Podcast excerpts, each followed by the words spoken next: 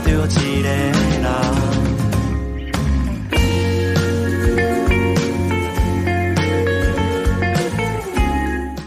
Hello，大家好，欢迎收听有点难说节目。呃，大家从开头的这个音频呢，可以听出来，我们今天聊的话题呢是有关于夏季，但是我们今天不聊夏天能玩什么，有什么乐子。呃，主要今天想要聊的话题呢是有关于温室效应，呃，以及气候变化。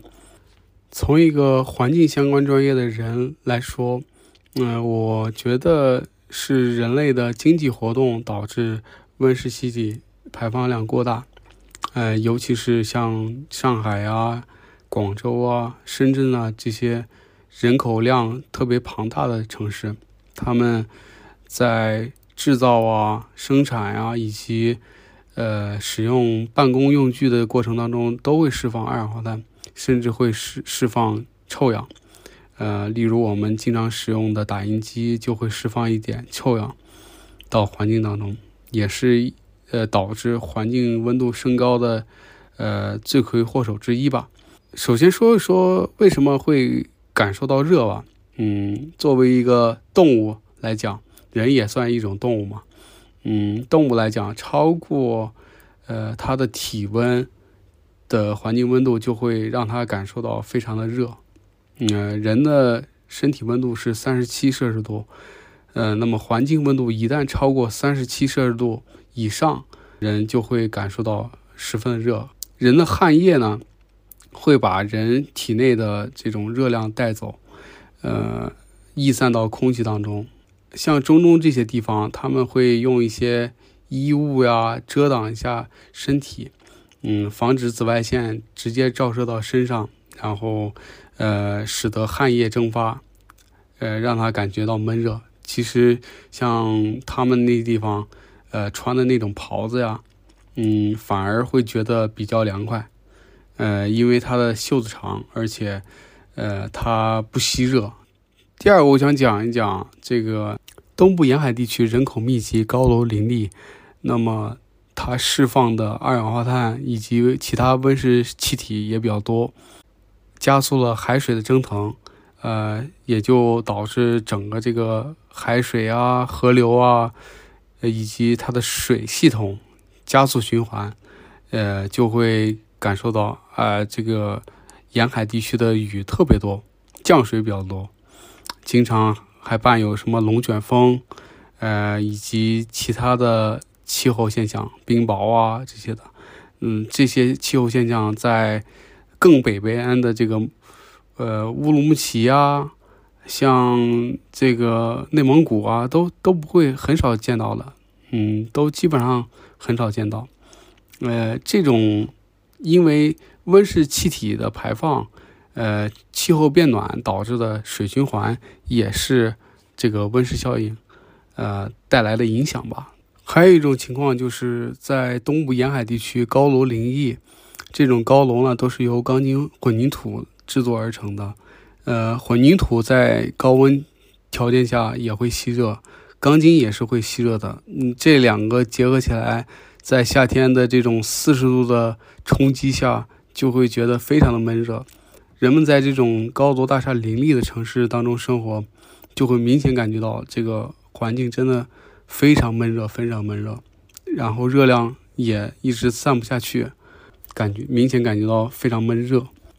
之后我想说的是温室气体。那人们了解到的二氧化碳是所谓的温室气体，这没错，但是只是一种广义的温室气体。那么狭义的温室气体呢，包括二氧化碳、甲烷、氧化亚氮、氢氟碳化合物、全氟碳化合物以及六氟化硫。这个六种温室气体的定义呢，是在京都议定书中规定的。京都议定书就是所谓的京都协议书、京都条约，全称是联合国气候变化框架公约的京都议定书，是联合国气候变化框架公约的补充条款。它的目标呢，就是将大气中的温室气体含量稳定在一个适当的水平，进而防止剧烈的气候改变对人类造成伤害。那么这种目标呢，是为了防止环境对人类的影响。呃，那么现在这种四十度高温，真的是已经对人类的生存产生了一定的影响。所以，我们迫切需要需要改变的是这种，嗯，减少碳足迹，减少这种碳排放。呃，从一个环境工程相关的专业人角度来讲，城市化导致高楼较多，楼间距较小，然后它的热量逸散速度较慢。呃，其次呢，还有这些什么玻璃反射呀，它的阳光啊来回反射。也会造成它的温度一直升高，阳光啊照射它的紫外线，之前也说过，呃，会对人类这个温度升高造成影响。呃，最近的像二十年前这种氟利昂，也就是早期的冰箱制冷剂，呃，是被认作是温室气体的，但是现在呢，经过了。嗯，多方的考量发现，二氧化碳是最主要的温室气体，所以在呃去年还是前年的时候，就国家就已经开始了呃这种碳中和的这种研究。最近我也在这个网上找了找这个碳中和的研究，它主要是包括什么碳吸收、吸附剂的研究，以及呃。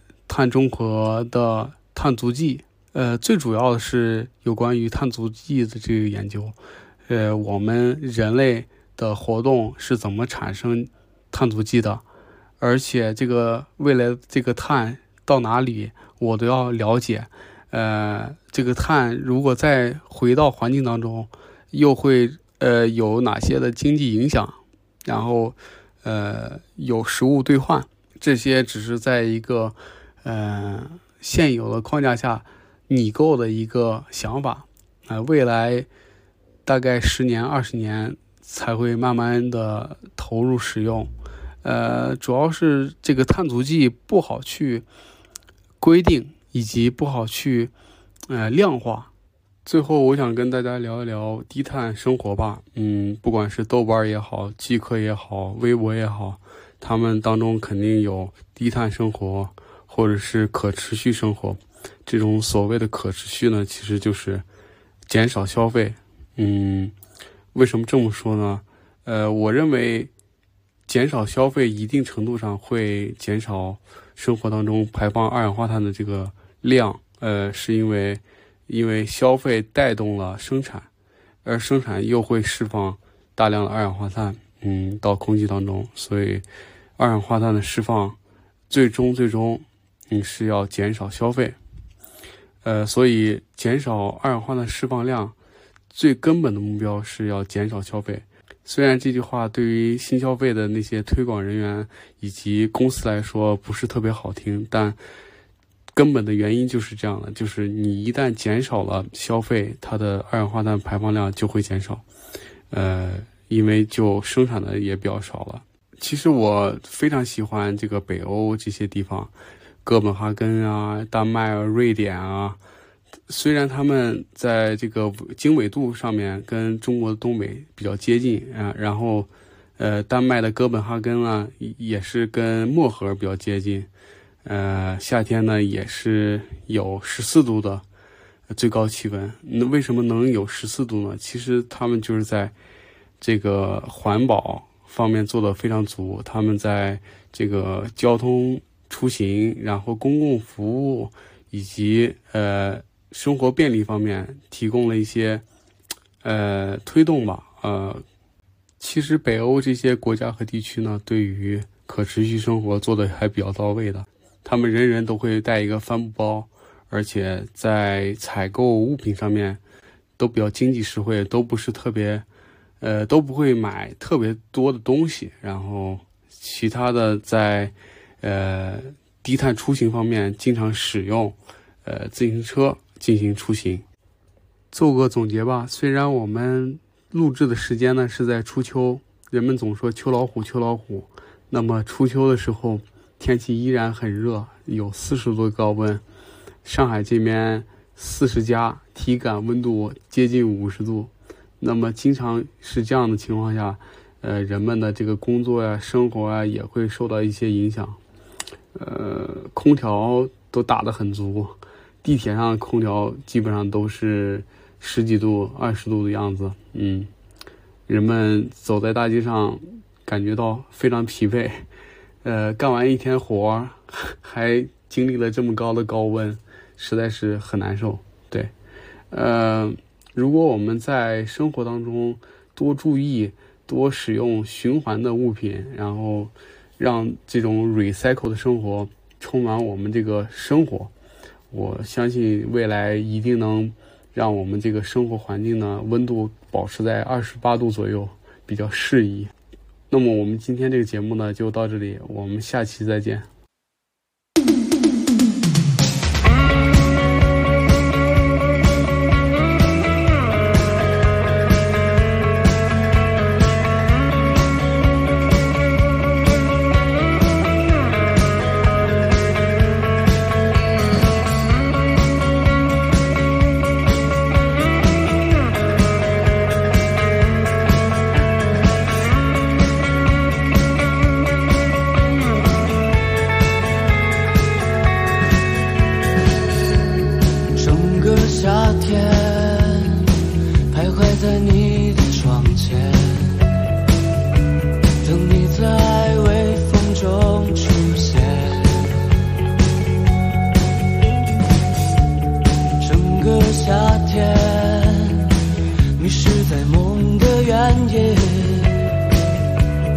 海的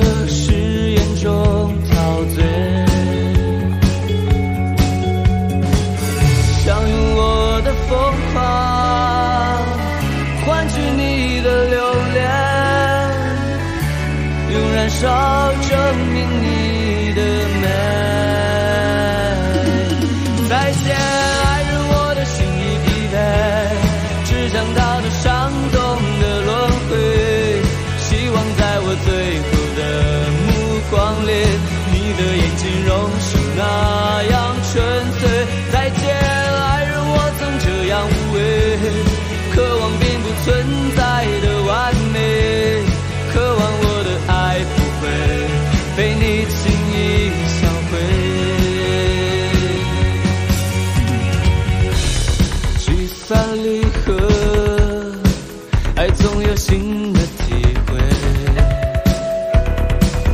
学会渐渐无所谓。直到我的疯狂，对爱的幻想，也会在岁月中消退。再见，爱人，我的心已疲惫，只想逃脱伤痛的轮回。希望在我最后的目光里，你的眼睛仍是那样纯粹。再见，爱人，我曾这样无畏，渴望并不存在的完美，渴望我的爱不会被你轻易销毁。